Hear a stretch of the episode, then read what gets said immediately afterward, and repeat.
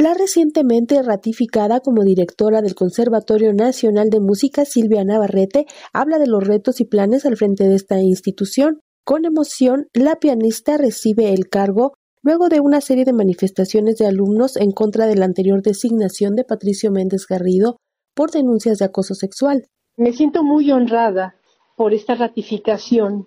Estaba al principio un poco dudosa de tomar una responsabilidad tan grande porque el Conservatorio Nacional es la institución más importante en educación musical en el país y eh, es una gran responsabilidad.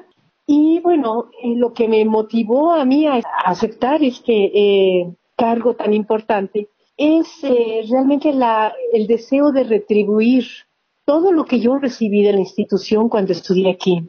Tuve años maravillosos, este, maestros de altísimo nivel y eh, bueno, muchos de mis compañeros ahora han desarrollado este, carreras profesionales importantísimas.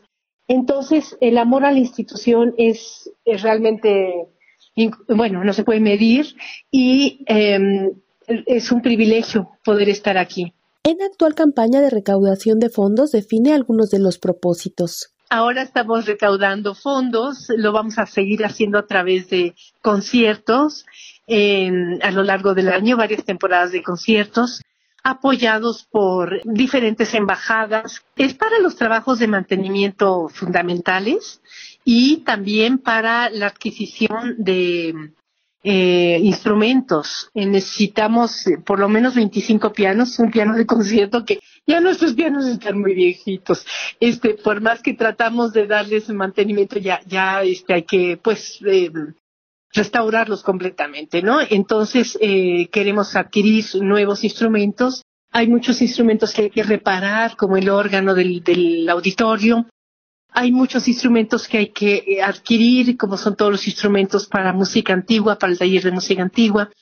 Y bueno, esos 50 millones son apenas para estas cuestiones básicas. Recuerda que existe un diagnóstico de las necesidades de mantenimiento en las instalaciones e infraestructura y que se irá trabajando en ello. Como me encuentro el conservatorio, bueno, pues este, con muchísimos planes de, trabajo. Eh, obviamente después de dos años de pandemia había que atender muchas cuestiones de mantenimiento, infraestructura, que por estar cerrado, pues este, obviamente se deterioraron algunas cuestiones por falta de mantenimiento, en fin, pero eso ya le estamos dando servicios, seguimientos. Tenemos las esculturas de Quesada que son muy emblemáticas en, el, este, arriba del vestíbulo.